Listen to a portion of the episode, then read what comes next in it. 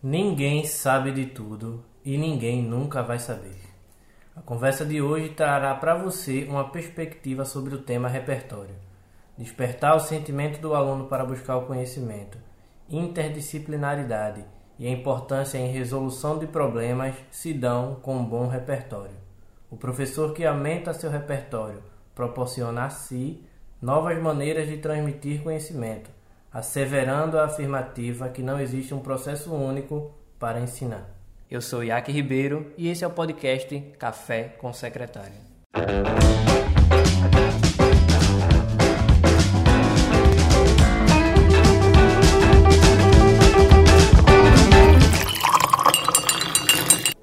Hoje vamos comentar sobre o terceiro tema do Glossos da Educação, repertório. Secretário, como podemos interpretar a palavra repertório na educação? Professor, repertório é algo que a gente pode colocar em duas dimensões. Eu tenho um repertório na dimensão cultural do indivíduo e eu tenho um repertório que a gente vai tentar trazer na dimensão da educação. E no primeiro ponto desses, e junto com esses dois que a gente vai discutir, eu gostaria de colocar que o repertório é um termo que vem do latim e quer dizer inventário, repertorium ou repertório. Então ele traz a ideia de inventário, de compilação, de bagagem, aquilo que eu trago comigo. O que é que eu trago? O que é que eu consegui aprender ao longo da minha jornada? Quais os tipos de experiências, é, tanto fenomenológicas como teóricas, que eu acrescentei ao meu desenvolvimento cultural e pessoal? Isso é repertório, uma visão ampla de mundo, uma visão holística das coisas, não um ponto de vista, mas a capacidade de, dotado de diversas ferramentas, conseguir analisar o mundo de maneira diferente. Uma coisa é quando a gente sempre fala, né? Na minha opinião, no meu ponto de vista, no seu ponto de vista você pode dizer que um ônibus é um cavalo, mas um cavalo vai continuar sendo um cavalo e um ônibus vai continuar sendo ônibus, você querendo ou não. Então, seu ponto de vista deve estar alinhado com aquilo que a civilização construiu enquanto conceito, e não aquilo que você acha que é, e só porque se tem uma opinião que isso vai ter que ser daquele jeito que você pensa. É necessário ter parcimônia, equilíbrio e que o repertório possa nos apresentar possibilidades de enxergar as diferentes coisas, das diferentes nuances e seus diferentes fenômenos. Na dimensão do, do que a gente tem gravado aqui, a gente pode destacar o ensino-aprendizagem e a educação. Vamos começar pela educação. O repertório e o seu papel na educação. Na educação, o repertório é importantíssimo para despertar no aluno aquele envolvimento com determinado componente curricular. E a gente costuma nos episódios falar muito componente, componente, componente. Para quem não entende a matéria, é matemática, é história, geografia, é ciência.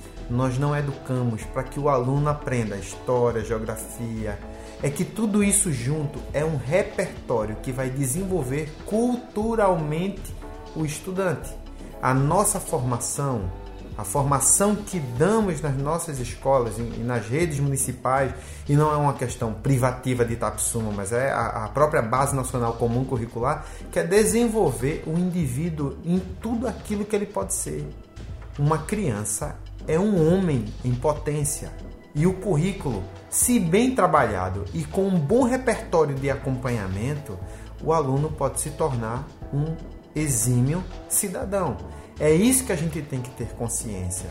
Nós não formamos para a política, nós não formamos para o trabalho, nós formamos de maneira integral e é a liberdade, é a condução que vai começar a apontar caminhos, dependendo com os contextos que as crianças estão envolvidas.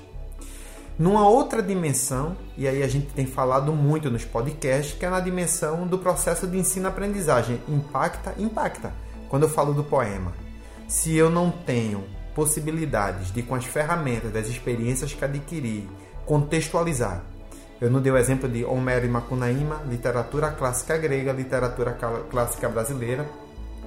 Se eu não tiver o mínimo conceito de literatura, se eu não tiver o, o mínimo conceito dos contextos históricos, dos contextos políticos da época, do conceito de construção, da codificação da linguagem que foi passada ao longo de gerações, como é que eu vou envolver o aluno e como é que eu vou desenvolver nele o amor pela leitura. A curiosidade em conhecer quem foi Homero quando ele escreve A Noite e os Dias e Macunaíma, literatura brasileira com, com toda aquela perspectiva da construção da nacionalidade. Eita, nacionalidade. Preciso de um repertório para que eu possa explicar isso. Então, se eu não consigo consubstancialmente, o que é que eu quero dizer com isso? Sair do símbolo, o que é o símbolo, o que se escreve, o que está posto ali.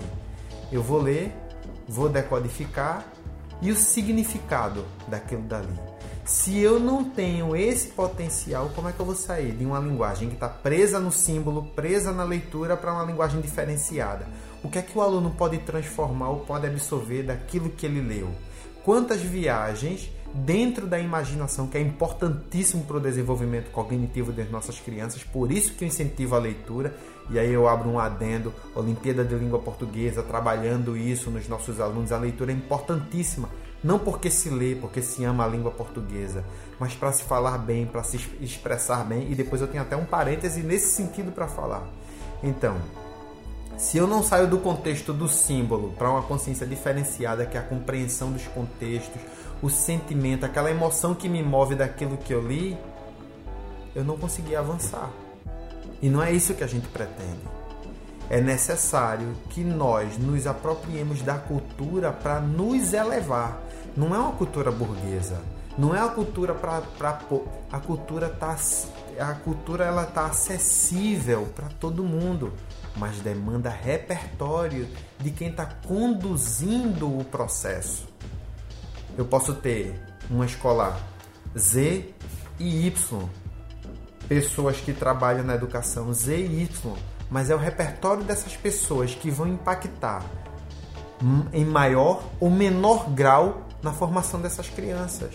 Então é, é, é nisso que eu tenho que me deter. De acordo com sua fala, eu penso o repertório como se fosse uma gaveta cheia de ficheiros, e de acordo com o contexto que eu quero utilizar, abro a gaveta e quanto maior meu repertório, mais ficheiros eu tenho. A pergunta que fica agora é como aumentar os ficheiros da gaveta, ou seja, como é possível adquirir repertório? Inerente à atividade humana e cultural, o repertório é algo que deve ser intrínseco à nossa atividade, principalmente como docente. Estudar não é coisa para professor. E é, mas é para todo mundo.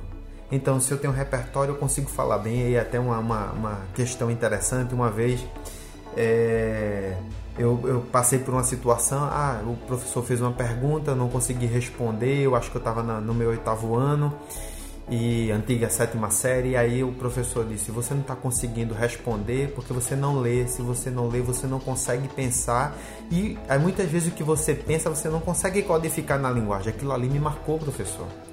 Então, estudar, é, viver novas experiências, ter curiosidade é algo que deve ser inerente a toda e qualquer pessoa. A cultura está acessível. Nunca estivemos tão conectados com tanta coisa no mundo todo. O que nos falta é repertório para poder identificar aquilo que para mim é prioridade e que vai agregar o meu desenvolvimento pessoal. E na dimensão dos professores, a gente pode trazer quatro itens nesse desenvolvimento de repertório que a qualidade, profundidade, perspectiva e sensibilidade. A qualidade é necessário ter capital intelectual. Na profundidade, dentro do processo de ensino-aprendizagem, a gente tem que ver, verificar processos, pensar a avaliação que é apresentada ao aluno, deixá-lo consciente daquele processo de avaliação. É necessário trabalhar com projetos e é necessário também inovar. E nesse sentido eu trago um exemplo da minha etapa quando professor do ensino médio. Estava com os professores, o professor de matemática, a professora de língua portuguesa, e eu era professor de sociologia, filosofia e história no colégio. E aí foi apresentado, poxa, os alunos estão com essa dificuldade e tal, tal. E apareceu um programa para que a gente pudesse fazer um trabalho sobre os casos de dengue e chikungunya em determinado município. Nós nos unimos, planejamos e montamos um projeto com os alunos do ensino médio para melhorar a aprendizagem em estatística, quando os alunos visitaram domicílios fizeram perguntas dentro de um questionário que envolvia questões sociológicas de compreensão da realidade dessas pessoas, com um questionário socioeconômico. Os alunos, quando voltaram, fizeram o tratamento das informações, construíram um banner, então tiveram que se apropriar da escrita científica para poder apresentar o, o, construir o banner dentro de, uma, dentro de uma organização acadêmica e apresentar um seminário para os alunos do nono ano, nono e oitavo ano. E a, e a pesquisa apresentou resultados. Então, um projeto que resolveu os problemas de algumas disciplinas. É necessário, sim, trabalhar dentro da interdisciplinaridade, mas com clareza, procedimentos, qualidade é, projeções, como é que eu vou fazer isso, qual é o objetivo da aprendizagem disso aqui, como é que eu posso fazer aquilo, buscar inovar, porque a gente já viu que a aula, do jeito que ela tem acontecido, ela está falida. E aí, essa é uma das, das experiências de muitas outras que podem existir, tanto no Estado quanto no Brasil todo, para que a gente possa repensar nós, enquanto formadores, né, de, de, de, uma educação integral. Não, não sou formador de opinião, não sou formador político. Formadores de opinião, né, formadores integrais. Eu estou desenvolvendo um ser humano, então eu estou tô, tô, tô é, demonstrando a alguém que ele pode ser muito mais daquilo que ele pode ser, mas é necessário ter repertório, conhecimento de mundo, em poucas palavras. E muitas vezes se acha que esse repertório deve ser somente político, educar para política, educar para. Mas não é.